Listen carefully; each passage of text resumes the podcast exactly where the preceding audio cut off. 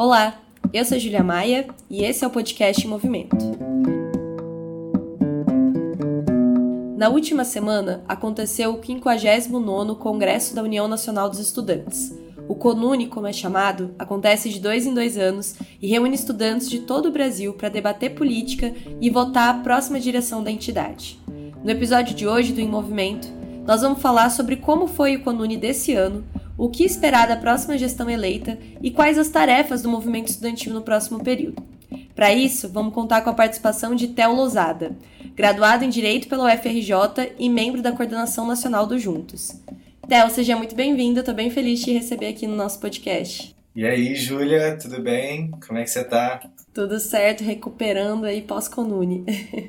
Theo, é, a primeira pergunta que eu quero te fazer é um pouco das suas impressões mais gerais sobre o que foi esse congresso da Uni, né? Depois de quatro anos sem ter Conune por conta da pandemia, qual que é o balanço geral que a gente pode fazer do Conune que aconteceu agora em 2023? Eu acho que esse congresso ele teve duas novidades, né? Porque primeiro era um congresso depois de quatro anos, né? A gente acho que há muito tempo, enfim, não teve tanto tempo com a ausência de encontros nacionais do movimento estudantil universitário. Então, acho que a primeira grande marca desse Conune era que é, foi um Conune de uma geração muito jovem. A gente via em todas as bancadas, em todos os locais, de todos os coletivos, de que essa era uma geração que estava indo pela primeira vez para um encontro nacional é, como Conune para conseguir debater, enfim, os rumos da política, a forma como iam se organizar também é, enquanto movimento estudantil nacionalmente. Então, eu acho que parte dos elementos que são importantes, foram marcantes nesse Conune, é esse elemento da renovação, né? Eu acho que é um novo movimento estudantil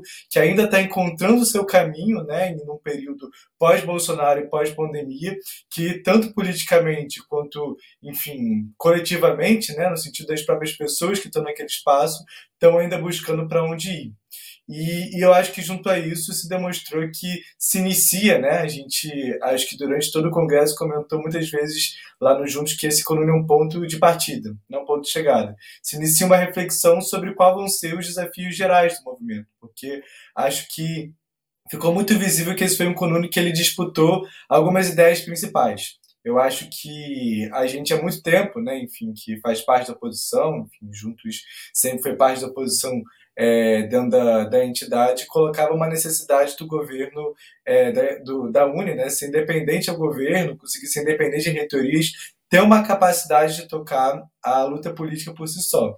E eu acho que ficou muito visível que o que, que foi buscado pela majoritária dessa entidade, enfim, que foi organizado pela OJS, do PCdoB, pelo PT de alguma forma, pelo Levante Popular da Juventude, que é uma outra organização que também acompanha a mesa diretora, foi uma ideia de fazer com que o pacto nacional que está sendo feito é, do governo Lula com o resto da burguesia possa ter uma legitimidade também, de alguma forma, num pacto do movimento estudantil. Então, a forma com que o Congresso todo foi montado foi um Congresso com muitas distorções, né? tanto na forma de fazer quanto na política. A gente teve é, diversos DCEs que foram constituídos de forma artificial de um dia para o outro, logo antes do início do Congresso. Tivemos uma quantidade grande de chapas impugnadas em universidades, enfim, que eram muito importantes, que não tiveram a possibilidade de ter eleições. A gente teve uma movimentação de fraudes é, universidade de ensino remoto presencial por todo o país, que foi uma tentativa de controle do Congresso. E eu acho que isso se expressou também na programação. O primeiro dia foi marcado com é, o convite para o ministro Barroso, que foi o ministro que, enfim, votou contra o piso da enfermagem e teve presente convidado pela entidade. No segundo, Camilo Santana, que é o ministro da Educação que hoje está é, tomando, enfim, várias atitudes, como o próprio no ensino médio, foi recebido de forma crítica, com aplausos. E, enfim, a gente teve visto toda uma programação que foi montada para tentar conseguir falar que está tudo certo, está tudo de boas. E eu acho que o que conseguiu se tirar alguma forma do Congresso, e eu acho que foi um pouco o papel, de alguma forma, que muitos setores, inclusive nós da oposição, colocamos, é que esse jogo que eles estavam propondo também não era muito bem o nosso jogo, né? Então que existia espaço para indignação. Então, eu acho que desde o primeiro dia, enfim, com o protesto silencioso que a gente fez em defesa do piso da enfermagem, enquanto o Barroso falava, depois no segundo, com de todos os setores da oposição, enfim, todos aqueles que não estavam necessariamente com majoritária, desde da articulação de esquerda do PT até, enfim, o PSTU, e nós puxando isso, né, enquanto juntos estávamos cantando palavras de ordem em defesa da luta contra o novo ensino médio, né, eu acho que todo esse processo demonstrou de que existia um espaço dentro do Congresso para conseguir colocar de que a gente, enfim, precisava de um movimento estudantil rebelde, um movimento estudantil indignado, que pudesse colocar outros caminhos para além do caminho do que a majoritária buscava. Né? E isso a gente desde o começo veio com duas propostas muito importantes, que era a ideia de construir uma oposição unificada para conseguir debater sobre como a gente vai combater o novo ensino médio, o arcabouço fiscal e construir uma mobilização de uma independente combativa, mas também que a gente puxasse um 11 de agosto, né, um dia de lutas e de mobilizações é, que pudesse tomar o Brasil inteiro como uma forma de enfrentar o que, que era, enfim, essa lógica do novo ensino médio, que é uma lógica mercadológica, enfim, que está atuando sobre as escolas, mas que afeta também a universidade. E eu acho que esse cenário demonstrou de alguma forma de que o Congresso ele expressa que o movimento estudantil é de forma distorcida, porque ao mesmo tempo ainda não consegue demonstrar, enfim, é, qual realmente tamanho e peso que cada linha política e organização tem pelas distorções, mas também demonstra que existe disputa do movimento, que existem caminhos que estão ainda em debate sobre o que que nesse novo governo Lula e o que que nesse próximo período vai ser o movimento estudantil. Então, o que, que a gente pode esperar da entidade no próximo período a partir das resoluções que foram votadas, mas principalmente a partir da direção que foi eleita aqui, até onde acompanhei, teve uma certa manutenção com algumas diferenças do que já era o setor majoritário da Uni, né? Isso. Eu acho que, enfim, essa eleição ela foi um pouco expressão das próprias distorções do processo, né? Eu acho que desde o começo, um dos principais objetivos da majoritária foi fazer com que a mesa diretora fosse composta unicamente por organizações aliadas ao JS, né, os setores que hoje estão na direção. Então, hoje a gente tem uma grande diferença, que é a saída do movimento correnteza, que foi um movimento eleito como, enfim, é, um acúmulo de toda a oposição, que, enfim, em 2019 pôde fazer com que é, tivesse esse espaço ocupado com um espaço também da oposição da identidade e a substituição pelo Para Todos, a juventude da CNB, o principal setor do PT, agora tomando secretaria-geral. Então, eu acho que existe uma tentativa grande de uma manutenção da estrutura do que a entidade vai ser. A diferença principal acho que é uma diferença política, né? porque a gente está numa mudança de período. Então, talvez seja menos uma diferença sobre quem vai e quem entra dentro da entidade, mas sobre em qual contexto a entidade se localiza porque a Uni ela teve um crescimento num período que estava muito ligado a uma necessidade de dar uma resposta ao que foi o governo Bolsonaro. Ou a Uni se mobilizava ou puxava lutas contra é, o que, que era, enfim, o neofascismo, o que, que era a expressão da extrema-direita no governo, ou o que a gente vê hoje acontecendo com a MST poderia acontecer muito bem com a UNE. Acho que ainda pode, né? É, então, as mobilizações como tsunami da educação foram uma necessidade objetiva que a direção teve para conseguir construir e fazer com que lutas unitárias em defesa do movimento estudantil pudessem ser uma forma de defender tanto as universidades, mas a própria UNE, de alguma forma. E eu acho que agora a gente entra em um outro cenário, o Congresso iniciou a expressar isso. Essa mudança na mesa diretora ela se dá no momento onde também a Uni começa a ter que mudar sua política para construir a lógica do que, que é a estratégia que é, esses setores da majoritária têm para o país, né? uma estratégia de reconstrução do Brasil em forma abstrata, é, conectado com o que vai ser, enfim, esse pacto de unidade do governo Lula. Então, a tendência que a gente vê, e eu acho que a gente já viu de algumas formas, é uma entidade que a sua mesa diretora, enfim, a sua direção não expresse o que seja efetivamente a luta do estudante. Eu acho que nisso a gente já teve um exemplo que foi um exemplo muito visível, que foi o final do Congresso. A gente teve, enfim, como eu falei no último, na última é, é, parte, é, uma luta muito importante para que se puxasse o 11 de agosto. É, a gente achava que colocou isso para todas as organizações políticas, de que a principal luta que a gente tem no movimento estudantil hoje é tentar fazer com que essa luta é, sobre o modelo de ensino do ensino básico que a gente tem hoje em dia que é o novo ensino médio, é, pudesse ser é, um ponto em comum de todos os movimentos, porque formalmente se diz que é um ponto em comum em todos os movimentos, sobre uma necessidade de debater sobre um outro modelo de educação, uma educação que ela não esteja voltada à lógica do capital, à lógica das grandes empresas, à lógica mercadológica que está sendo posto esse modelo de ensino que foi construído no governo Temer, mas que está sendo aplicado agora, e que para isso a única solução que poderia existir era se organizando enquanto o movimento estudantil ocupando as ruas no 11 de agosto. Qual foi a nossa resposta? Da direção da Uni e da JS. a resposta foi que não poderíamos fazer essa movimentação, não poderíamos puxar o 11 de agosto, porque isso era uma pauta da UBS, da entidade secundarista nacional, né? e que a Uni ela deveria priorizar a lei de cotas e penais. E isso não faz nenhum sentido, né? Isso é uma argumentação retórica para impedir a possibilidade da construção de lutas unitárias, porque debater um modelo de educação onde a educação pública seja uma prioridade, onde a gente consiga ter um acesso cada vez maior à universidade, ao ensino superior como um todo, onde a gente consiga popularizar e ampliar também o que, que é, enfim, é, diferentes setores da sociedade que também possam ter acesso à universidade, está ligado a conseguir debater o NEM, o novo ensino médio, essas lutas. Não tem como debater permanente estudantil, não tem como debater cotas, se você também não debate o ensino básico. E a forma com que a Uni tentou tratar esse debate foi uma, uma forma de transverenciar. Então, vamos tentar conseguir separar as lutas, desconectar lutas, no mesmo momento onde falam tanto sobre a necessidade de unidade, para impedir que tivessem grandes mobilizações que pudessem incomodar o governo. E eu acho que isso é uma demonstração de que o próximo período ele é um período onde vai ser cada vez mais necessário fazer uma disputa de narrativa no movimento estudantil.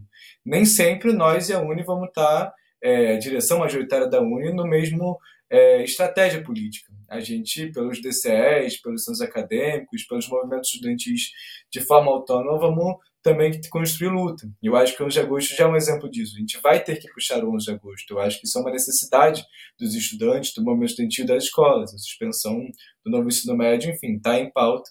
É, e se a Uni não vai puxar, a gente também vai ter que construir. Então, eu acho que mais do que essa mudança de diretoria, é uma expressão sobre uma nova necessidade política que se apresenta do governo Lula. A gente vai ter todo o espaço para a construção de lutas unitárias quando chama direito junto com o CPI do MST, vamos estar fazendo lutas unitárias. Onde for disposição da entidade, a gente vai ter lutas é, unitárias. Mas a gente não vai poder se pautar só pelo que, que é, se diz ou não, enfim, a, a direção da JS, enfim, desses setores, porque a gente sabe que ocupar o espaço, enfim, de luta social, ocupar o espaço de mobilização também é impedir que o extremo-direita avance. E essa disputa, eu acho que ela vai ficar cada vez mais visível nos próximos meses, nos próximos anos, durante, é, enfim, esse novo mandato aí da nova diretoria da UNE. Theo, você comentou, e eu achei bem preciso, que não se trata de necessariamente uma nova gestão, no sentido de novos setores políticos compondo, a direção majoritária segue basicamente a mesma, mas existe uma diferença no contexto político que a gente está vivendo. Se o governo Bolsonaro pressionava para que a Uni fosse mais ativa, ocupasse mais as ruas, o governo Lula acaba que cumpre com o um papel oposto, né, de querer que a Uni seja um ministério extraoficial do governo e que na prática dê a linha aos estudantes, ao invés de da Uni ser um espaço de auto-organização dos estudantes. Mas de fato houve uma diferença, né? É, também sobre essa gestão, ainda que a majoritária siga sendo a mesma, mas antes a oposição de esquerda, como você já comentou, tinha um espaço na mesa diretora, na Secretaria-Geral da entidade. Mas na votação da direção, houve um deslocamento de um setor político que até então compunha a oposição de esquerda da Uni, que né, não, não compôs mais esse bloco unificado da oposição. Queria te perguntar como que você vê essa movimentação e os impactos que ela tem para a construção da Uni no próximo período. Eu acho que primeiro para falar um pouco do que, que eu acho que esse processo todo também tem sido e eu acho que está sendo ainda de alguma forma para toda a oposição de forma geral da Uni, né? Os coletivos que historicamente compõem a oposição é, que até 2019 se chamava oposição de esquerda. Eu acho que estão num processo de reinvenção e redescoberta também de quais as localizações que vão ser colocadas.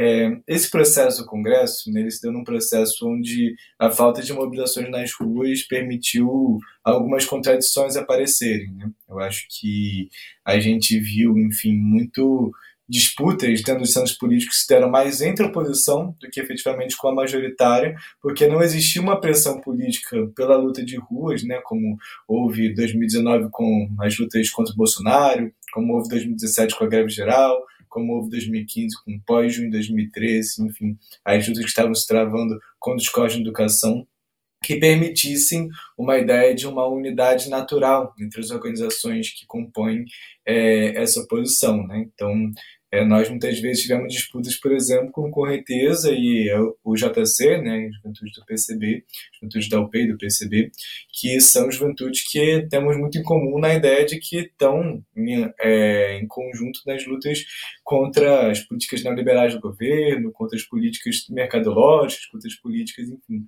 que possam afetar é, os direitos dos estudantes, mas que vem de uma tradição muito diferente da nossa, de uma tradição do stalinismo, uma tradição que muitas vezes reflete a necessidade de construção da organização com uma prioridade a construção das próprias lutas. Por isso optaram, né, no Congresso, é, por uma movimentação que foi uma movimentação de sair separado de diversas chapas durante o processo. E aí nisso a gente tentou fazer uma aposta, né, para chegar um pouco sobre esse momento do que, que foi. Eu acho que essa divisão que houve na oposição, é, que foi uma aposta de uma construção muito entre os setores do pessoal por todo o país, eu acho. A gente teve é, em diversas universidades, desde a UFPA, né, até, enfim, que, que foram as movimentações é, na USP, entre outras universidades, tentar conseguir organizar tanto as juventudes mais do setor da esquerda, né, do PSOL, como o PAGEU, o Alicerce, é, o ECOAR, junto conosco, mas também os setores da juventude sem medo, que são setores que desde 2019 já colocam uma certa crítica à oposição, alguns elementos que são elementos corretos, mas que também são muito pressionados por uma lógica que está ligada um pouco de uma disputa que a gente vai ver, eu acho que muito ativamente no próximo período é, no Congresso do PSOL. É, esses setores da juventude sem medo, enfim, já haviam há um tempo, acho que debatendo sobre qual a reflexão que eles vão ter, espaço que vão ocupar dentro da entidade. E a gente teve uma disputa para fazer com que é, essa crítica que existia a determinados setores da oposição, alguma dessa crítica a gente concorda, não significasse também um deslocamento desse setor para uma proximidade com o campo da majoritária.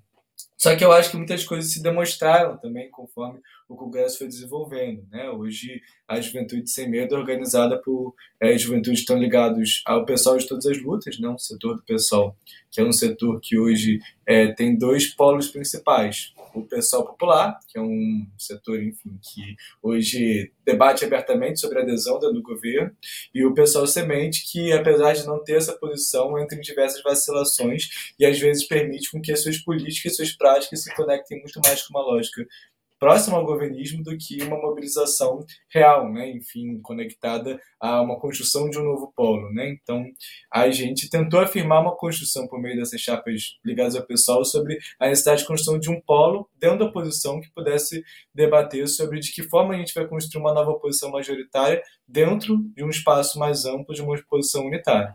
E esses setores, eles foram alguns momentos conosco e outros momentos vacilaram. Né? A gente teve, enfim, o exemplo da UNB, o Joa Front, coletivo que está conectado à resistência, numa reconstrução do DCE da UNB, que foi retomado pela esquerda depois de 20 anos, teve junto com a majoritária. Isso aconteceu em Tocantins, aconteceu em diversos outros é, lugares enfim, do país que foram demonstrando que esse setor estava em disputa.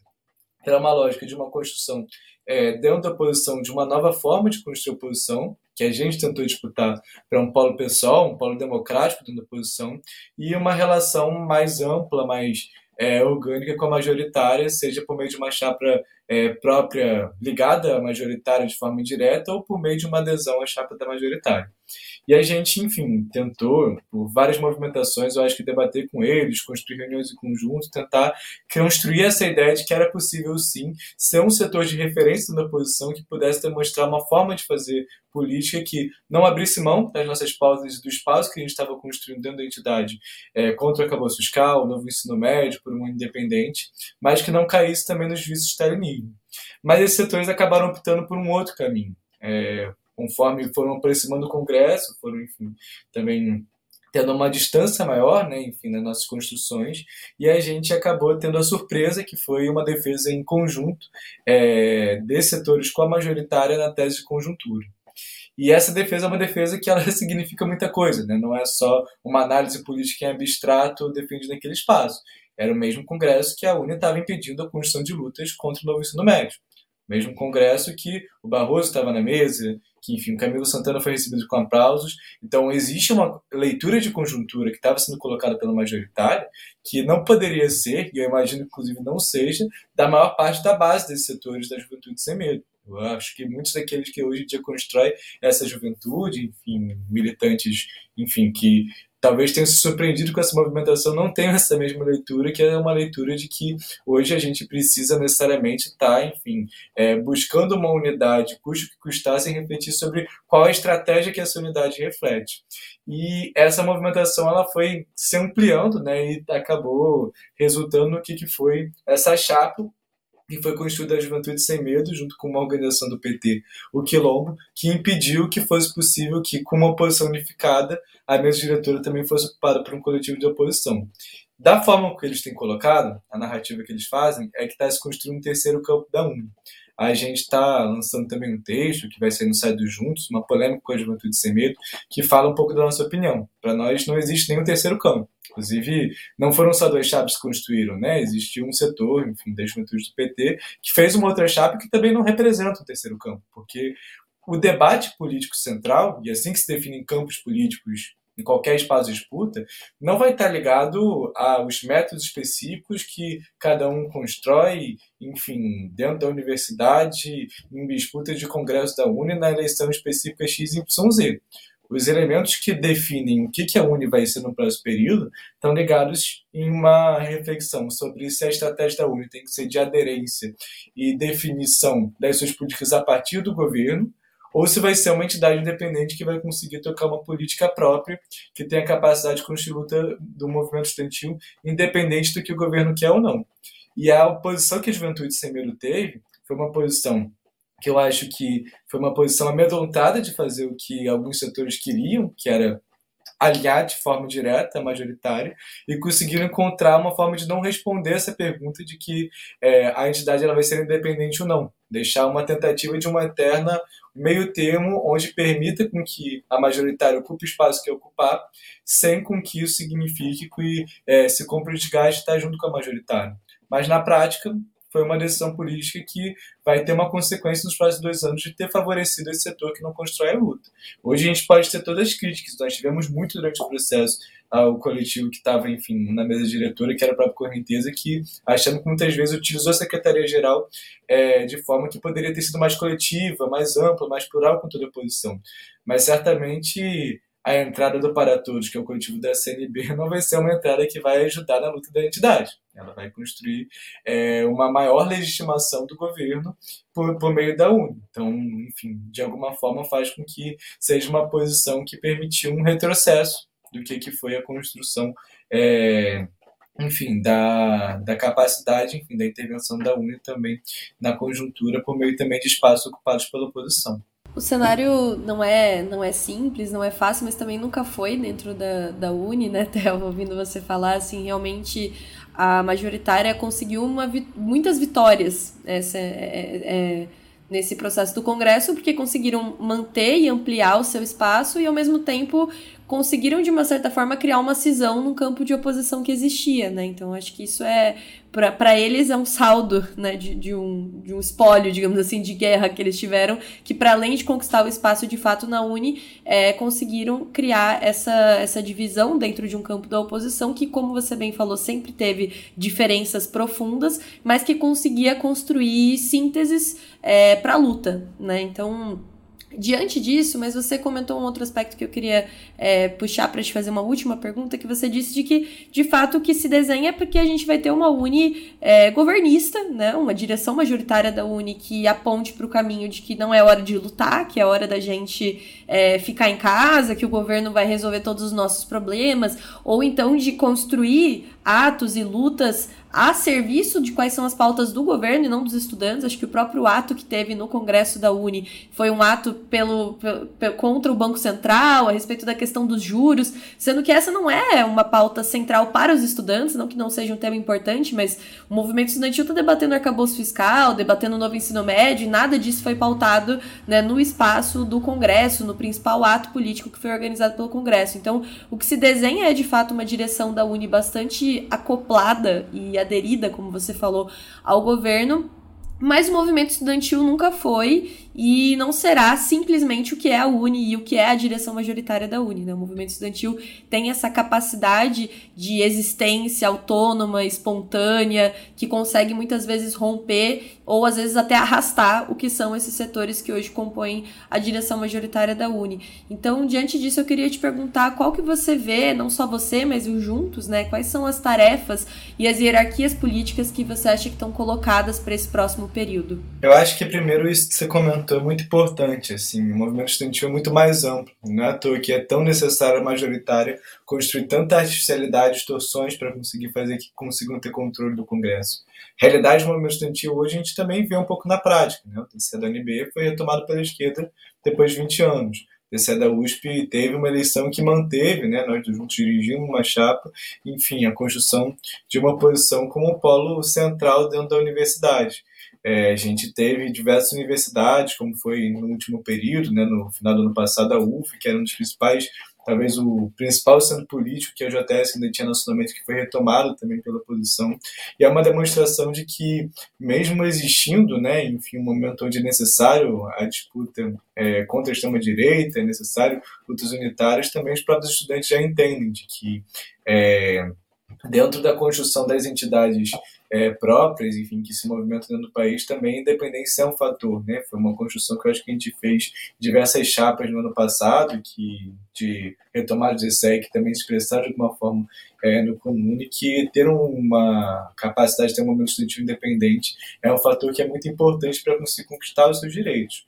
Hoje a gente, eu acho que tem, enfim, dois elementos que eles afetam muito já o que, que é a vida, enfim, da educação brasileira como um todo. Primeiro, o arcabouço fiscal, é, que a gente já sabe que é um congelamento geral enfim, dos gastos públicos, mas que não já é, não está como só uma tá aqui em abstrato na né, universidade, já existem as consequências. Na UF, por exemplo, a gente tem uma universidade hoje que está tendo que fechar às 5 da tarde, é, toda sexta-feira, sem ter aulas, sem ter possibilidade de espaços culturais, por conta que a universidade não tem verba para se manter. Então, o arcabouço ele já se apresenta como algo muito real e que tem que ser parte do nosso espaço, nossa construção, não pode deixar de ser uma prioridade do movimento. Mas eu acho que junto a isso o próprio novo ensino médio, né? O novo ensino médio, enfim, é a base de toda a educação brasileira e afeta o que, que vai ser, enfim, o futuro das universidades também, enfim, das escolas naturalmente, né? Enfim, das licenciaturas, faz com que exista é, uma mudança de paradigma da perspectiva da educação como um todo se não for combatido e alterado. A gente luta pela revogação, né? não só por uma reforma da reforma, para que se possa debater outros modelos, mas que primeiro a gente precisa conseguir ter essa revogação.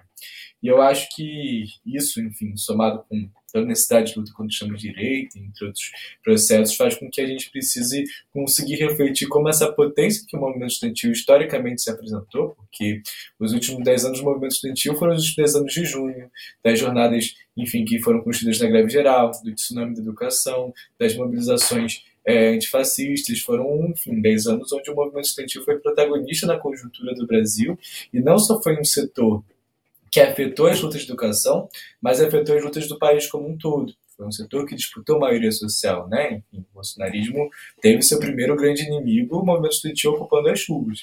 E eu acho que esse espírito, enfim, de é, entender que não existe espaço vazio na política. E a mobilização permanente é uma saída para a gente conseguir fazer com que nem se permita a volta da extrema-direita, mas que a própria educação ela não seja precarizada no discurso de uma unidade em vazio, é, que não possa fazer com que os estudantes, os professores, os servidores é, consigam é, seguir ter uma capacidade de ter uma educação de qualidade, tem que ser um pouco do nosso mote, né? A gente teve recentemente uma greve que para nós é exemplar do CEP, que está sendo criminalizado, e eu acho que é uma demonstração de um setor, de uma categoria de educação, de que a possibilidade de conquistas efetivas ela vai se nas ruas, vai se dar com mobilização.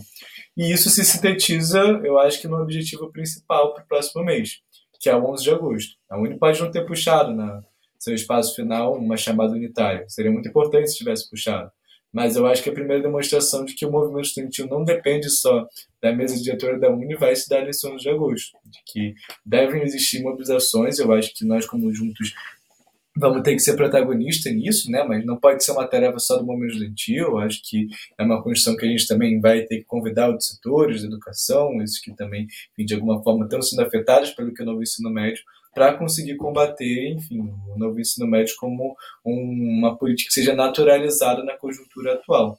E eu acho que é, historicamente, né, enfim, as principais lutas, o que, que foram esses últimos dez anos, mais do que eu acho que foram até um pouco além, é, sempre tiveram essa contradição de uma entidade estudantil nacional como a UNI, que tem uma importância grande, não deixa de ter, tem um espaço, tem um fórum unificado no movimento estudantil permite com que a gente consiga fazer disputas que consigam nacionalizar cada vez mais as lutas, é, mas que seja, no limite, muito limitado na sua estratégia.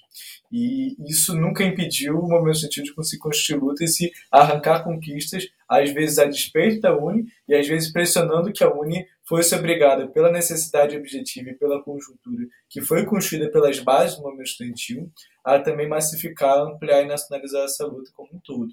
E eu acho que esse desafio segue para uma nova geração agora, né? A geração de 2023 é uma geração completamente nova que vai fazer um novo teste, né? Com o movimento estudantil nesse contexto pós-bolsonarismo que vai ter que, a partir desse enfim, nova conjuntura, nova é, relação do que, que vão ser é, os estudantes com, enfim, a luta estudantil de fato num período aí de governo Lula, descobrir os novos métodos e formas de construir política e mobilização que se deem também, enfim, na capacidade que a gente sempre teve, né, que é na construção do dia a dia da base. Eu acho que essa volta às aulas que a gente vai ter agora em agosto, enfim, está muito conectada de alguma forma com essa necessidade de ser de agosto como primeiro teste. Mas a nossa luta ela é permanente, né? Eu acho que a construção é, dessas movimentações com as medidas neoliberais também, o arcabouço, enfim, a capacidade de encontrar espaço unitário contra o sistema direito também vão seguir como exemplos também que seguem pós 11 de agosto para demonstrar que a luta por um movimento estudantil independente, combativo, democrático, plural, ele é uma construção do dia a dia, né? não só de um congresso, não só de um momento, não só de é, cinco dias em Brasília, mas de toda uma disputa histórica que a gente tem no movimento estudantil desde que a universidade, enfim, existe no Brasil. Té, eu quero te agradecer muito por essa conversa. Gostei da síntese que você colocou do Conune não ser a linha de chegada, mas de ser um ponto de partida. Porque o Congresso da Uni, para além da votação, para além do aspecto mais ligado de fato à institucionalidade, digamos assim, da entidade, ele é um encontro de estudantes do Brasil inteiro. E isso por si só já tem um efeito é, muito potente para dentro do movimento estudantil, de reunir a juventude do Brasil inteiro, das organizações terem esse espaço de encontro, de formulação. Então, para além do que é votado dentro do ginásio, ali no Congresso, para quem já foi, né, sabe que é dentro de um ginásio, dentro de um estádio praticamente tem tudo que se debate pro lado de fora do estádio, pro lado de fora do ginásio, todas as construções e as resoluções de luta que se constroem por fora, para além das resoluções votadas, as nossas resoluções, né, dos movimentos que, que constroem as suas próprias, suas próprias diretrizes, seus próprios caminhos. E por mais que a, essa direção majoritária que aposta numa linha de aderência aos governos tenha saído numericamente vitoriosa ali no processo do Congresso, a gente sabe que na construção cotidiana do movimento estudantil, o setor que hoje está na oposição de esquerda, inclusive até o próprio campo também da Juventude Sem Medo, está presente, tem força. Então, que a gente possa sair desse congresso com, com um espírito de luta ativa e de necessidade de conquistar vitórias. Depois de quatro anos onde a gente teve uma posição bastante defensiva, agora é hora da gente também assumir uma postura mais de ofensiva, no sentido de que a gente precisa vencer, né? Não dá só para resistir, né? Não somos simplesmente aqui resistência, queremos também avançar naquilo que a gente precisa conquistar. Então, muito obrigada pela conversa e espero que todo mundo aí do Juntos tenha saído mais animado para construir luta e mobilização nesse próximo período. É isso, vamos para as ruas. O podcast Movimento é uma iniciativa da revista Movimento e do Movimento Esquerda Socialista. Nos acompanhe também pelo site movimentorevista.com.br. A trilha sonora é de Alex Maia e a edição de áudio da Zap Multimídia.